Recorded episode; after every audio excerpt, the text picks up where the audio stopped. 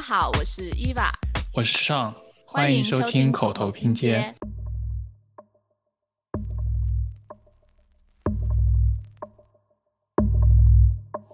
就比如说我们知道很有名的一个作品，那个杜尚，他不是在蒙娜丽莎上加了两撇胡子吗？那个就是他的作品了，但他表达的是一个观念，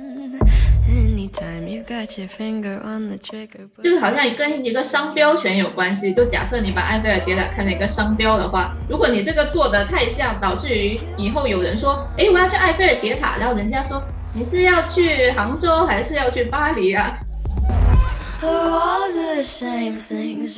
对，抄袭者所谓说我就糊口饭吃，但他其实糊的那口饭吃是抢别人的饭吃了。这就是一个和尚提水喝，两个和尚挑水喝，三个和尚没水喝的故事吗？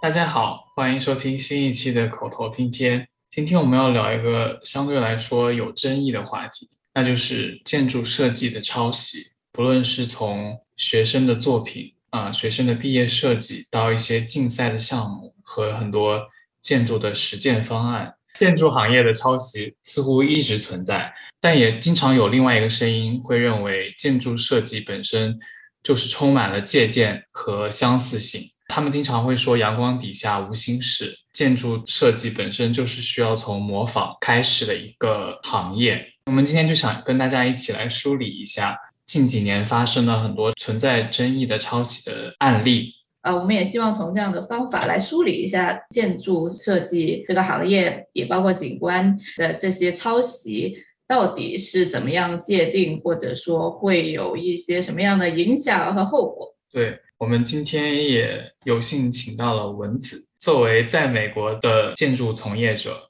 从他的角度来分析一下，从法律的定义或者是行业的规定上面是如何去界定抄袭和相关的一些惩罚的。Hello，大家好，我是蚊子，我又来啦。欢迎蚊子。好，那我们就从学生时代的一些事情开始讲啊。以下为一个真实案例，发生了不久。我说了之后，应该大家会有所耳闻。某国内知名建筑院校学生小明在毕业设计中展示了一份建筑设计作品，随后这份作品被评为了优秀毕业设计，在学校展示了一个月。几个月后呢，由于小明做的其他事情，有人在网上举报，就小明的作品和国内某知名事务所的作品存在大量的雷同的图，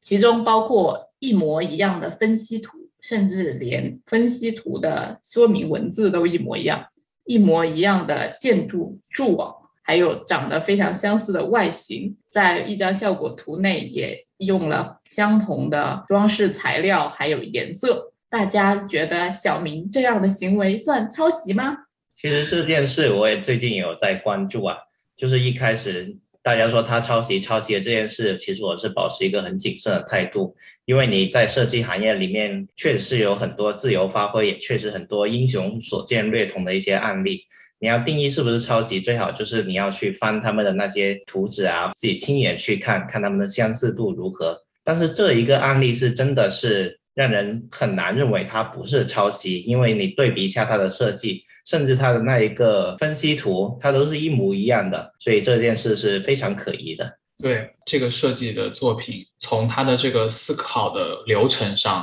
到最后的一个成果，基本上都是一模一样的。所以我觉得这个是一个相对来说没有争议的一个抄袭的行为。是的，就像我们平常在以前中学时期啊，或者小学时候考试一样，如果我们两个人一起做一道数学题，我们用一模一样的方法逻辑去解出来，这是很正常的一件事，因为老师教的方法就是那几个方法。但如果我跟你一起写一篇同样主题的作文，我们有大段的文字里面是一模一样的，那绝对会被认为抄袭。这是一个逻辑和一个表达，逻辑一样，还蛮正常的，但表达一样就非常的可疑。就比如说这位同学里面的分析图和那个某公司的著名作品里面，它下面有几个字儿都是写的一模一样的。就是算论文查重的话，也有七分之六是一模一样的，这是百分之百是抄袭的。其实你提到了论文查重，我觉得在毕业设计这件事情上面，其实不管是建筑还是一些。艺术院校的设其他的设计专业都存在一个就是查重的困难性这件事情，因为它毕竟是一个创意性的作品，然后它没有一个比较好的查重的一个机制，所以很大程度上现在还是依赖于其他人的一个检查和举报。如果是往前推的话，从他老师如何对他进行一个指导，和他如何从场地出发去解决一些问题。如果在一个完全不同的场地上，居然用同样的一个逻辑，然后用了同样的一个建筑设计的外形，我觉得这件事情就是没有什么好辩解的了。我不知道具体情况到底怎么样，但在学校里面其实有很多种情况是，学生到了最后一刻突然大改方案，然后就拿出一个完全跟之前跟老师讲不一样的方案出来，然后老师看，嗯，完成度也挺高的吧，那就算了，就不了了之。但所以可能老师在监督的过程中，可能扮演的角色已经尽责了，但是你学生到了最后一刻突然搞出一个全新方案来，老师也是没办法的。是，而且比较讽刺的是，这个作品他还拿了那个优秀毕设。我质疑说，一个作品它如果是抄来的话，因为不仅是图面嘛，建筑的逻辑，还有他在现场的那个讲解也是。啊，品种优秀毕设或者一个好的作品的很重要一部分。如果一个作品它是拿来主义的话，它的逻辑怎么会很清晰呢？对，好，那我们进入下一个故事。下一个故事呢，关于作品集的一个故事。在申请美国研究生项目的同学 L，在申请的过程中找到了某中介机构进行辅导，最终成功申请到了 Y 大学的建筑项目。但有网友在同学 L 被录取后，就在网上曝光了他的作品集，并指出了其中涉嫌抄袭的部分。那从他的对比来看呢，部分项目的轴色图和立面图都嫁接了几所英国知名高校学生的毕业作品或者是得奖作品，方式包括有取色、复制、镜像、拉伸、变形。然后其中有一页呢，它的设计元素。色调风格、排版样式都跟英国某高校的学生作品高度一致。然后呢，我这边也截取了一些中介机构的回应。然后中介机构回应是说，建筑学乃至于整个设计领域，由于材料与技术的发展速度的缓慢，在历史上会不断的嵌套与相互影响。而设计的表达方式更是如此，只是因为在其他地方见过相似的设计或者是图纸，便指认抄袭并不可取。然后针对于 L 的这个作品集呢，他们又谈到以下为引用：作品集中的扉页介绍配图并非设计图纸，如果仔细阅读完整设计图纸的话，它其实只是一部分的分析的比例的介绍。从本质上来说。跟 Excel 中的饼图、柱状图、折线图没有本质的区别，图纸本身没有设计内容存在，完全只是一个影子。那你们是怎么看待 L 同学的这种行为？我觉得他这种行为。可能算不算抄袭，但是应该算误用，就是不正当的使用一些参考图。因为如果它的逻辑还有设计都和参考资料有比较大的差异，或者不是一模一样的话，应该算不上方案抄袭了。但是它使用的这些图。啊，我昨天也查了一下，在著作法里面规定，建筑设计的图纸本身是有著作权的。所以，如果你要用人家的效果图，包括是一些人家的效果图啊、分析图啊，或者其他的平立剖图，你都是需要至少要注明来源。所以，这个同学如果用了大量的图都没有注明来源的话，比如，特别是在美国西方国家这种比较注重呃知识产权的国家，比较注重这种版权的话，其实这个是也是一个比较严重的事情，就不仅仅是抄袭这个问题啊。对，具体来说，其实建筑那个 copyright 那个版权，它其实是不仅仅包括你的设计，它其实还在包括你在生产这个设计的过程中所有的那一个分析图啊、模型啊、草稿啊，所有都那些生产图纸都是你的一个版权。然后对于这件事来说，其实我当时并没有很关注它确实有没有抄袭啊，然后内容有没有抄袭。其实我更想讨论就是不是抄袭者本身，而是抄袭者的指导者是怎么想的。因为我对国内这一些机构其实也是挺了解，我也在其中一个机构就是担任老师。然后某一些机构呢，就是为了快速获得成果，他就会引导学生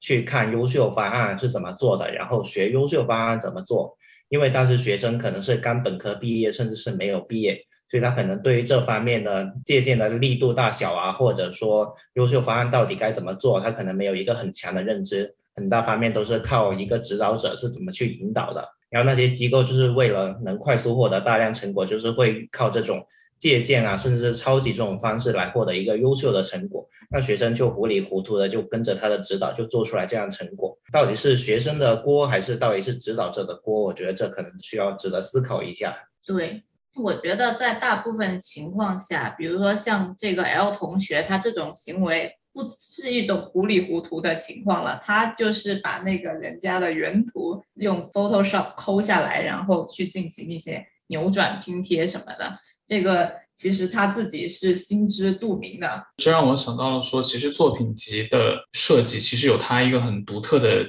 点，就是它很注重的是一个图纸的表达以及这个概念的生成，它更少的会去考虑一些功能的技术性的东西，所以图纸的表达在这种申请的过程中就显得非常重要。然后图纸表达呢，由于其实，在国内的学校和申请国外的这种作品存在着非常大的一个差别，所以中介在这个教学的过程中其实是起到了一个非常大的一个作用。然后，另外同时，就是因为现在网上的资源非常多，大家可以参考的这种，比如说国外学校的优秀作品，其实也非常容易取得。那么在这种情况下，我觉得作品集作为一个。可能不会被公之于众的一个图纸，它在很大程度上其实让很多人都会有一个侥幸心理，说我可能去借鉴或者是直接去拼贴挪用一些，但是我还是我的自己的这个思考方式，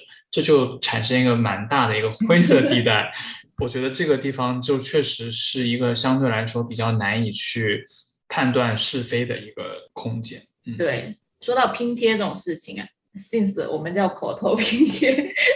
我们也要证明一下拼贴和抄袭或者说挪用之间的区别。拼贴 collage 或者说蒙太奇这种方式，在呃国外的建筑院校里面也算一种蛮常见的一种思考的方式，会用很多其他的别人的图或者意象或者城市的图片去把它进行重新改编，然后编辑在一起。然后来表达一个自己的新的概念，就有点像你在 B 站里面看那种视频混剪，有些人剪了好多那个电视剧的视频剪出来，然后啊编出了一个谁谁谁的一个两个人的什么恋啊甜甜的恋爱的那种视频。它的重点是你要表达出一个新的 idea，就是你是用别人的图经过重新组合，有一个新的创造性的误用。不是说你在里面加两笔，然后还是表达了同一个意思，然后就变成了你自己的。我觉得这也涉及到了两个概念，一个是抄袭，一个是致敬。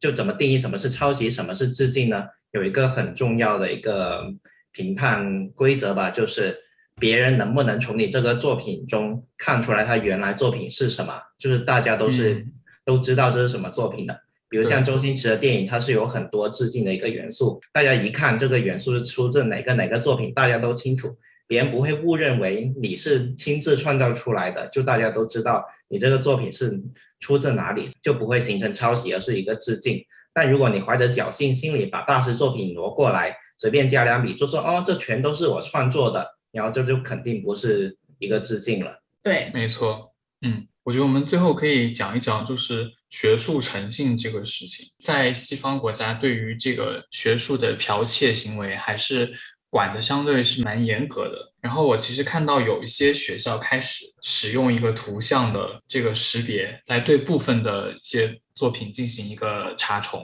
但是这个还是处于一个比较早期的阶段。如果说到这个抄袭的后果的话，啊、其实每个学校都有自己的规定，但是会根据这个抄袭的严重程度，会有不同程度的一个后果。如果是对于中国其他的留学生，比如说下一届的一个录取，从某种程度上也可能会造成一定的影响。就包括你整个学校的后续的学弟学妹都可能会因为某一个人的这种不好的行为，然后导致对这个他的本来的本科学校有偏见。其实这样的事情也经常发生。对，我觉得学生的那一些名誉对于外国院校招学生来说，其实是很大的一个比重。他们很会考虑这个学校的学生在上一届的表现如何，那我这一届的话就多招点，少招一点，他们会以这个作为评判的。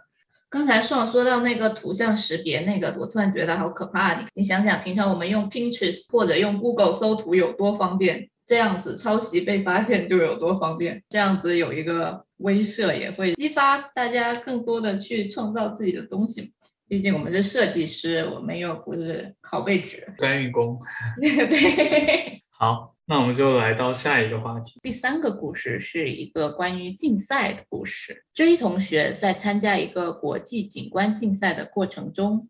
由于与某景观事务所 S 事务所的作品有非常相似的景观生态循环的概念，他就用了该事务所的效果图作为素材，在上面进行了少量改动，作为了自己的效果图。同时，他就将其他相关参考资料上的分析图，用自己的方式重新绘制了一遍。请问 J 同学这样的行为算抄袭吗？其实这个是跟上一个故事也有点像。对，它其实也是有有用到了这个复制拼贴，然后进行再二次创作的这样的一个 感觉，因为你可以完全的很清楚的看到它的这个背景是跟它抄袭的对象的这个事务所的图是啊、一模一样的。描述一下吧，它是在那个本来的那个效果图上加了一条栈道，一个架子，后面全是一模一样，它就是完全只是加了一个栈道。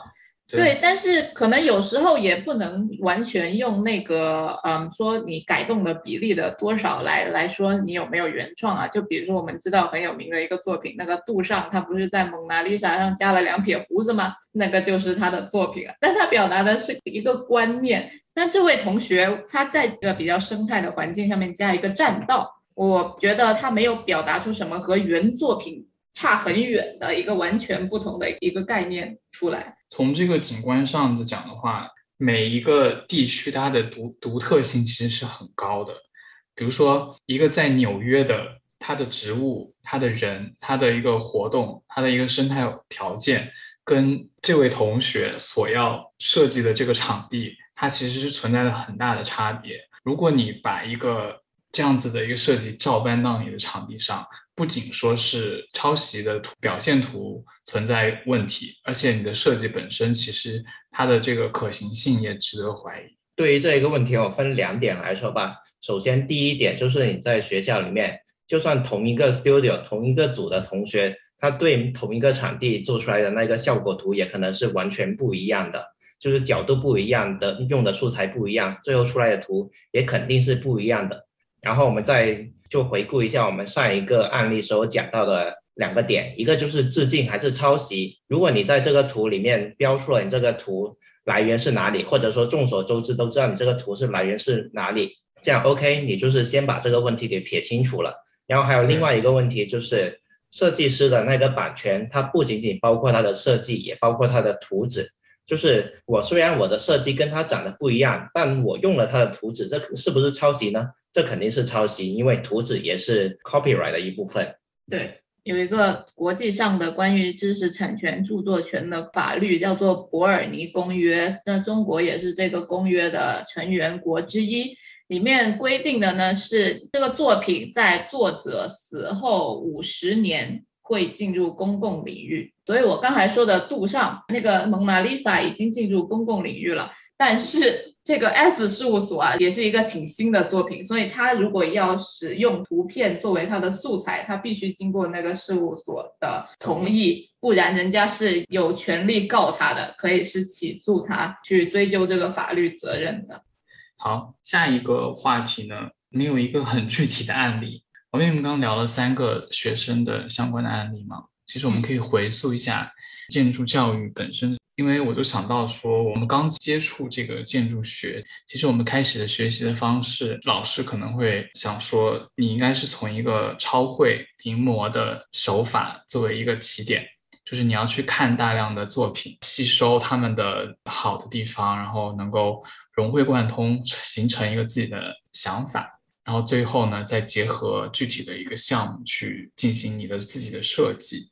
在这个过程中，其实就很难去不用到，比如说这种别人的一个参考图啊，或者是意向图，这个东西在建筑设计领域是非常的普遍。就是你的设计很多程度上也会是要基于别人的一些已有的设计，去找到你的一个方向。所以我不知道你们怎么看待建筑教育在这个方向上的问题。我觉得所有设计的学生就是在进入学校时候，老师让你临摹大师的作品。其实不是让你去说哇，大师的形式这里有个大开窗，或者说那里有个什么大草坪之类，而是说让你去更加思考大师当时是怎么想，他在这个场地的时候有什么条件，然后他用了什么逻辑之后得出来这么一个设计成果。其实老师是想让你破解他的流量密码，或者说是财富密码。老师想要让你学习到的是一个思考方式，而不是一个形式。对，很多人都会有一种论调，就比如说“天下设计一大抄”，老师就是说你们就先抄，抄着抄着，你们自己就会设计了。那我觉得老师也有点冤，老师不是那个意思。你可能可以一开始是通过那种抄绘的方式啊，就比如说把它透图复制下来，然后你去体会它那个空间，体会它这个窗这样开给这个建筑带来的美感，体会它这条曲线为什么这条曲线看起来就比另外一条曲线看起来优雅。我觉得老师的意思就是，前提是你带着脑子，带着思考。去学习，而不是说让你像描摹一遍描出来，就是练手吗？肯定也不是啊，他肯定是练的是脑子。就比如说，我个人比较傲慢吧，就是我很怕和别人一样，我很怕我的作品会被人看了跟说跟哪一个作品像，所以我甚至以前就是在学生时代做作业的时候，我会刻意避免去看。因为有时候我们看了之后，我们可能不是刻意说去学它，就是模仿人家，但是你可能会看了那个形态就进入了你的脑子里，它就挥之不去了，然后它可能潜意识你就会把它放到你的作品里面去。但这其实是个好事，这是一个学习的过程。然后你可能一开始你做出来的没有多么的创新，但是可能它会是一个不错的设计。但我可能也因为这种不想看别人的东西的状态，也是损失了一些快速进步的一些路径。另外一个方法就是，你要么就看很多，你看几百个，看几上千个，就是让所有的这些东西你把它融合起来，就把它变成你自己的东西，把它融会贯通，把它组合起来。因为我相信不同的地方、不同的东西或者元素组合起来是可以有新的火花，就是新的更好的东西的。但但是就你不要看了一两个就觉得哦这个好，那我就按这样做，那这样子就是很容易不知不觉就会抄袭。对，虽然说就是模仿本身是一个很快去掌握一项技术，或者是让你能够了解某一个类型的建筑应该怎么去设计。但我还是在想说，会不会比如说有更好的方式去切入？你会不会说，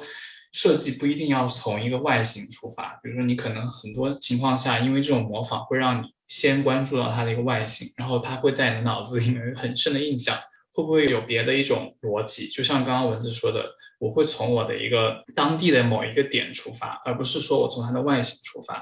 这样子去思考以后做出来一些。可能不一定很好，但是它至少是一个有它原创性的地方。就是我们会不会缺少了这样子的设计，或者说我们被这种快速的学习方法或者设计方法所裹挟了，然后可能经常没有办法去花时间或者静下心来去思考另外一种方式。对，我觉得这是一个很好的点，我就想起了我研究生设计的时候，那些教授永远是不会拿出一张图，拿出一个项目说，哦，这个挺好看的，我觉得你们最后做成可能会是这个样子。他们永远不会这样，他们只会提出，哎，你试一下这一个设计方法。你试一下那个设计方法，你试一下换一下你的原材料之类的，然后让你做迭代。可能每个星期他们要求我们做二十个迭代、三十个迭代，然后在这一个迭代中取你比较有意思的几个迭代，你就想一下它为什么会形成这个有意思的地方，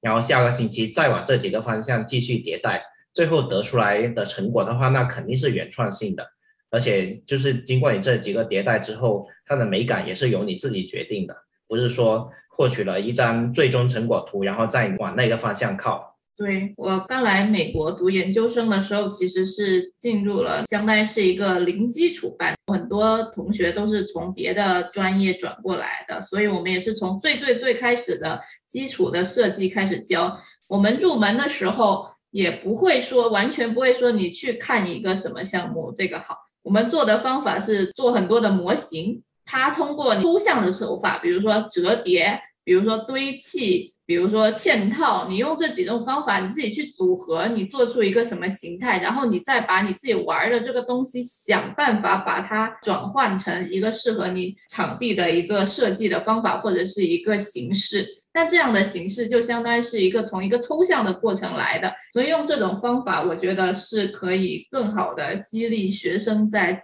学生时代的作业。做出一些比较有原创性的作品，而不是一味的去看，比如说往届的优秀学长学姐的作品啊，或者说一些大师的作品啊。我觉得一个刚入门的一个小白或者一个新生，他其实对自己的能力是没有那么多的自信的。他看了这些东西之后，就很容易说觉得哦，别人的肯定比我想的好，然后就不知不觉往那边走了。对，我觉得反而对于新生来说，这是一个很难得的机会。因为你新生的话，刚入学，没有看过那么多的资料，没有受到那么多的那一些束缚，他们的思考可能是很多向性的。然后你得趁着这个多项性来多开发点潜在的设计方向，是吧？如果你一开始他们刚入学就给他们定了一个方向，你就抹杀了他们这个潜力了。对，嗯。然后我在知乎上也看到一句很好的话，我就把它念给大家听，是一个人评论的，他说。不要抄，不要抄，不要抄！你的一生就只有那么十几次学生作业，也就是说，你这一生就只有十几次完全不受束缚的、自由的去寻找我要成为一个怎样的设计师的这个答案的机会。工作了之后，有很多甲方啊、各种金钱啊、资金啊各方面老板的束缚，其实是没办法你去自由的探索你自己想要成为一个怎么样的设计师。好。可以就顺便说到公司，说什么在公司在这种甲方、老板、资金各方面的压迫之下的抄袭是什么样的？那我们就先来从一个比较常见的案例入手吧。我们在中国可能会特别经常看到这样的东西啊，就是欧洲小镇什么叉叉镇的凯旋门、叉叉镇铂金汉宫等等。欧陆风情小镇，对，比如这个故事就是说，H 城的地产开发商小明啊，又是小明，法外狂徒小明，他想要建造一个法式居住区，他就在小区里仿造巴黎铁塔，建了一个一模一样的三分之一大小的小埃菲尔铁塔。请问小明这样的行为构成抄袭吗？好，公布答案，构成抄袭，但不犯法。嗯。他是模仿了做了一个一模一样的，但根据伯尔尼公约，在这个著作权保护年限只有五十年。埃菲尔铁塔是一八八九年建成了，所以大家现在可以随便复制埃菲尔铁塔没有问题。哦，因为大家都知道埃菲尔铁塔是长什么样的，所以它其实这个做出来的话，大家不会认为是这个设计师做出了一个埃菲尔铁塔。就我觉得它这有可能并不是抄袭，但它如果是用它这一个致敬作品来商用的话，我觉得就是是另一个问题了。对，就是好像跟一个商标权有关系。就假设你把埃菲尔铁塔看成一个商标的话，如果你这个做的太像，导致于以后有人说，哎，我要去埃菲尔铁塔，然后人家说你是要去杭州还是要去巴黎啊？这样子就构成了一个对这个埃菲尔铁塔这个商标的一个侵权。如果就只是说你刚刚讲的这种法式居住区，它其实从比例啊，从这个材料的使用上都完全没有办法跟它的原作进行相比。其实他在卖的时候，人想要创造一种这种法式的生活方式给居民，但其实是脱离现实，是造成了文化上的一种割裂。对呀，这个关键就是它要和旁边的建筑、旁边的环境它是匹配的。羡慕某一种生活方式，或者说喜喜欢某一种空间，这一点错都没有。但是我们应该还是要结合我们当地的环境和语境和大家的居住方式进行自己的重新的解读或者解构，把它变成自己的东西，把它吸纳进来，而不是把它复制过来。对，聊完了这种抄袭很著名的建筑的案例，下一个案例呢是关于相对来说比较有争议的一些现代建筑的抄袭。因为你刚刚提到的这个案例里面，其实抄袭的对象是埃菲尔铁塔，然后埃菲尔铁塔它作为一个著作权已经过期的建筑项目，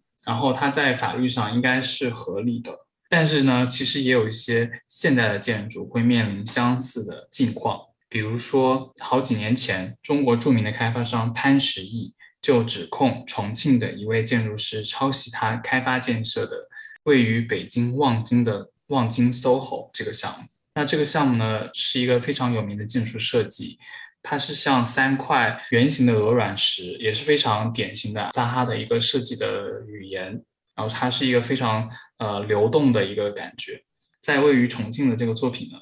整体上的形态是相似的，它只是从三块减到了两块，它的设计语言是雷同的。那这个事情呢，在啊媒体和网络上就吵得沸沸扬扬，最后其实没有一个非常合理的解释。那你们认为这个项目算抄袭呢？我觉得它就是抄袭。如果潘石屹要追究的话，可以追究。而且我觉得潘石屹嘛，他做了这个望京 SOHO，然后撒哈的设计费也不便宜，他肯定投资了很多钱。然后结果人家这样照搬的行为，肯定对他造成了一定的经济损失。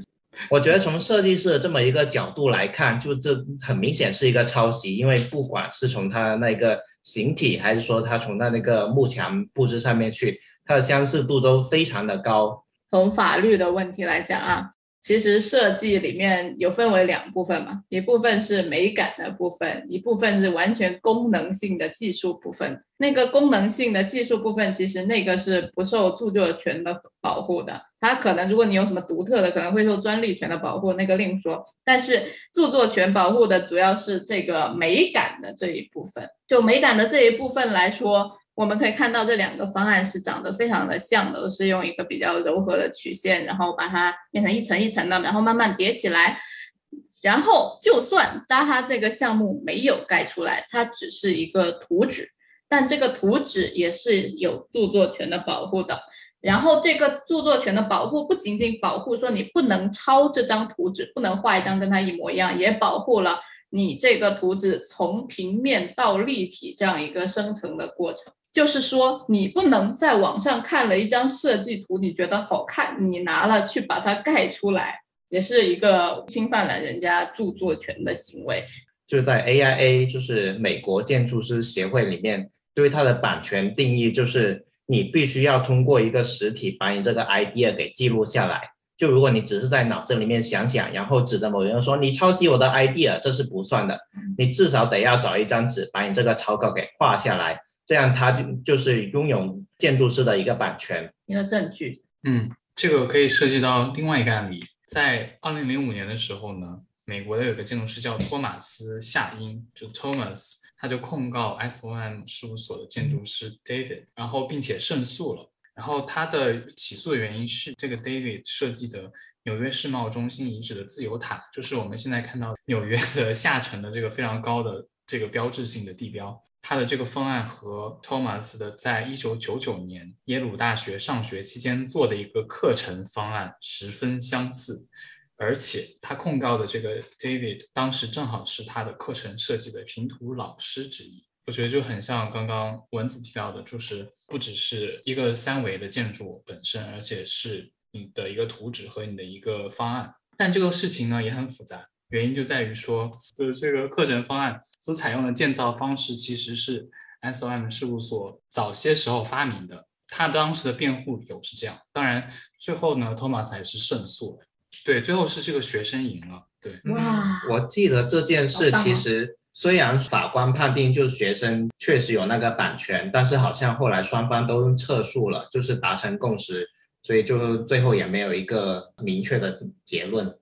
因为就是你说的这种现象嘛，其实很多我们都会说到，就是建筑行业其实这种大大小小的抄袭很很常见，比比皆是。但是很多时候都是说，比如说一个鸟不拉屎的小事务所，或者一个其他国家的设计师抄袭了一个特别著名的大师的作品，一般大师都会觉得，哎，懒得计较了，因为他们呃其实侵犯不到太多他的利益，客户层不在一个圈子里，他们在不同的赛道上。但是如果你说一个差不多 level 的说，哦，我的魏延吴抄袭了扎哈，那个他们的赛道是有 overlap，比如说他们就在抢那个东京奥运会会馆，所以这样子在赛道有重合的情况下，这个利益是绝对会被侵犯的。接下来我们来说一个情况，这个情况就就有点难判断。设计师小魏他为 T 城设计了一个非常漂亮的体育馆。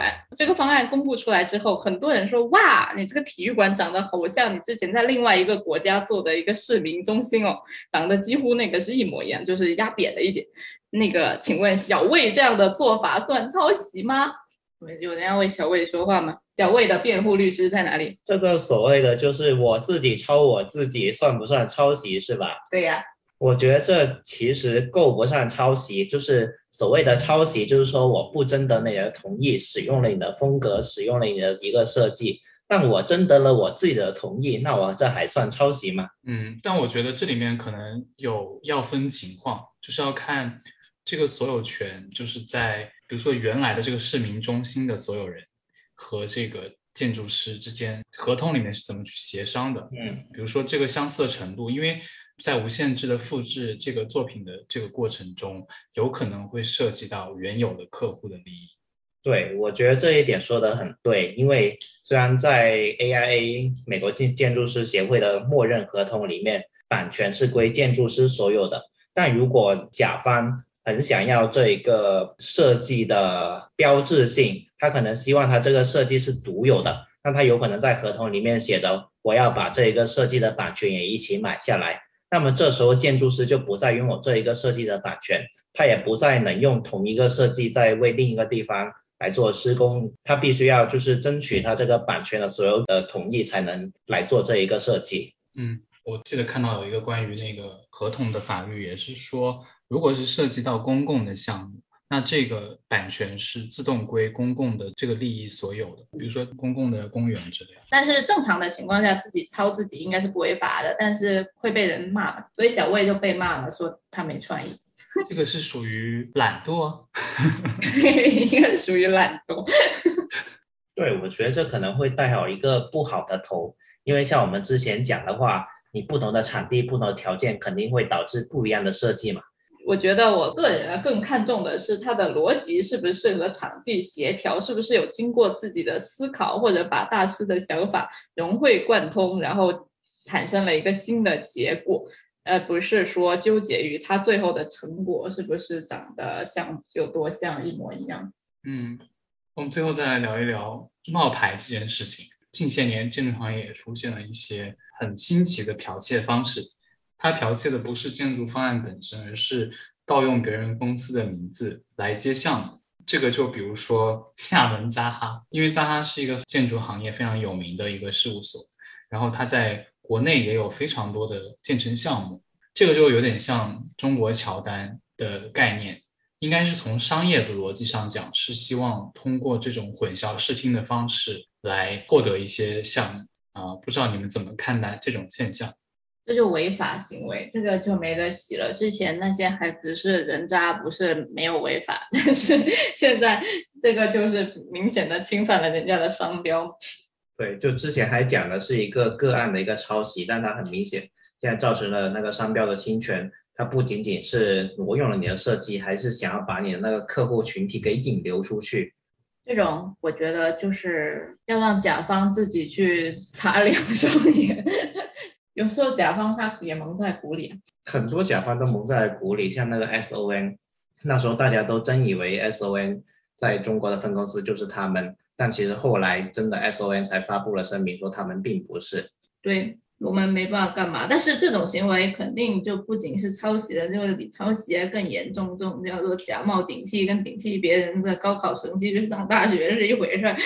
好，好，那我们就到最后的一个部分。我们来说抄袭的惩罚，我觉得现在市面上大部分的抄袭都还是最后的结果都是不了了之，就是大部分就是网友可能口诛笔伐一下，然后最后这件事情就大家就忘了，就就算了。我就觉得这样子其实对设计师未来的发展或者整个设计行业未来的发展是很不好的。如果把这件事情说一个人的毕业设计，一个人参加了竞赛，一个人的学生作业都可能是抄袭的，然后他还能相安无事的毕业，然后正常的去读研究生或者正常的去工作，这样的事情，觉得是对其他辛辛苦苦自己想方案的人的一种剥削。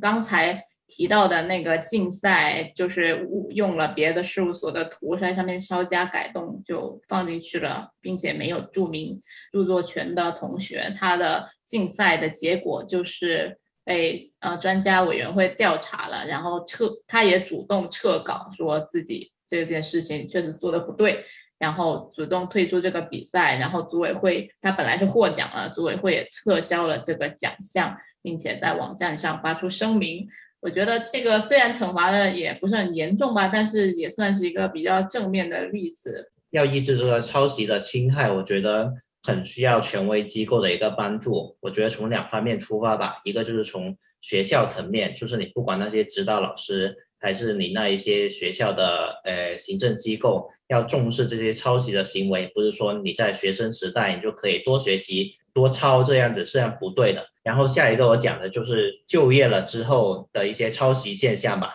因为你就业了之后，你抄袭就很有可能涉及了法律层面的抄袭。虽然有一些正面的例子，比如说加州有一个事务所告了他的一个前雇员抄他的一个作品，然后打官司赢了六百万。听起来说哦，我通过告别人抄袭来获取了一个利益，这样大家都不敢抄了。但其实实际情况没那么乐观。因为打官司毕竟是一个非常耗时、耗力、耗财的一个行为，像之前说的那个 S L O N 抄袭案，其实那一个学生也是打了两年的官司，才逐渐有一个明朗的结果。有很多的一些官司，甚至大家很难评判到底是抄不抄袭，然后就不了了之了。所以就是在社会上要维护自己的设计权，其实是一个比较困难的情况下，我觉得还是需要一些权威机构来帮助大家，或者说是来让各种条例更加明确啊。我觉得是有这样的需求的。啊，那这样其实可以顺带说到我们的下一个话题：抄袭的危害。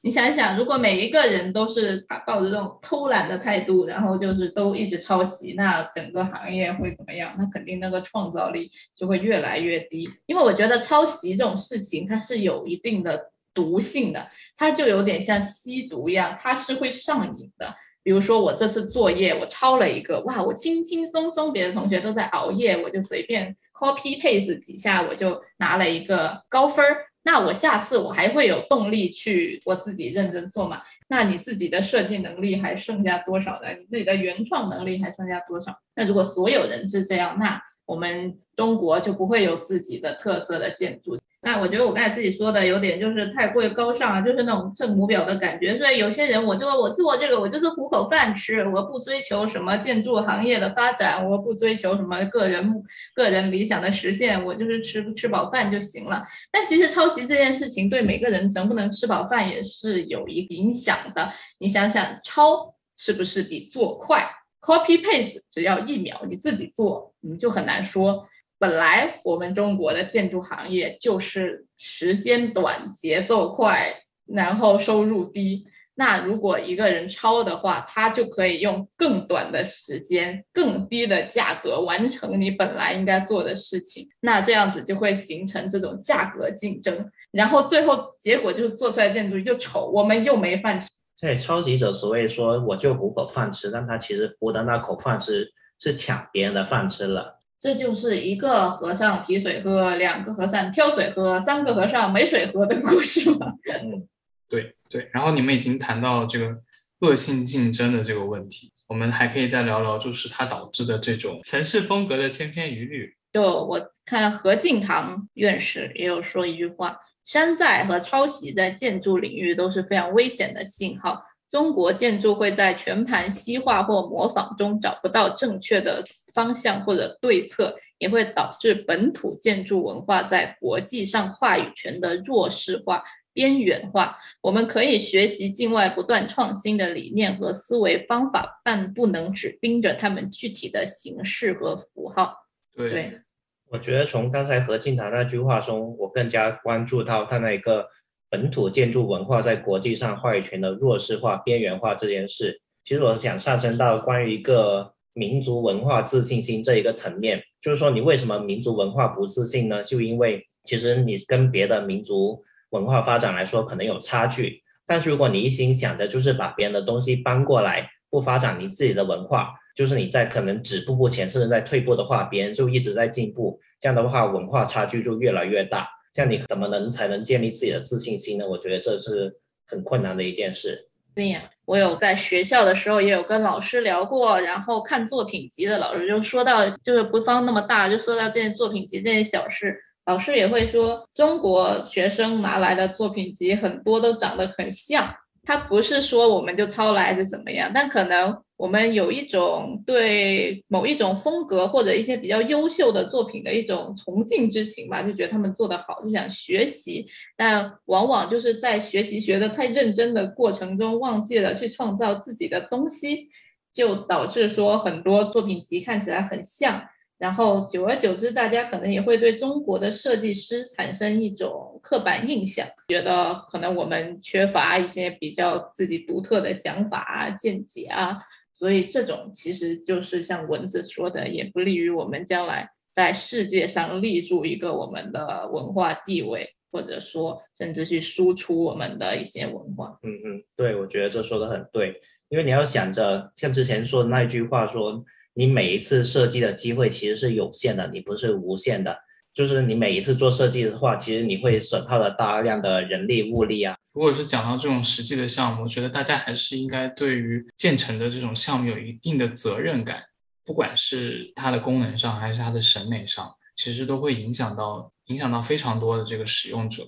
嗯，我觉得很多人他可能也是抱着一个好的想法吧，他可能想去学习人家好的地方，然后不知不觉学得太像了。但是我就想说，很多大师他不是因为他做了某某一个造型，然后他就名垂千古，而是他们突破了以往的一些形式的桎梏或者一种思考，他提出了新的思考方式，或者给人们提供一种新的生活理念。所以他们的作品才会被人家争相学习。如果我们只是模仿它的形式啊、外壳去做设计，我们是永远不可能成为一个大师，或者至少成为一个好的设计师也很难。我们只会成为一个好的画图工。嗯，对我可以引用一个北大的生命科学院院长饶毅的话。嗯，他这个说的是一个学术的抄袭，就是可能是一个更大的范围，但他就是说，不能因为有社会的原因而原谅校园的问题，也不能因为是常出现的事情而原谅一次事情，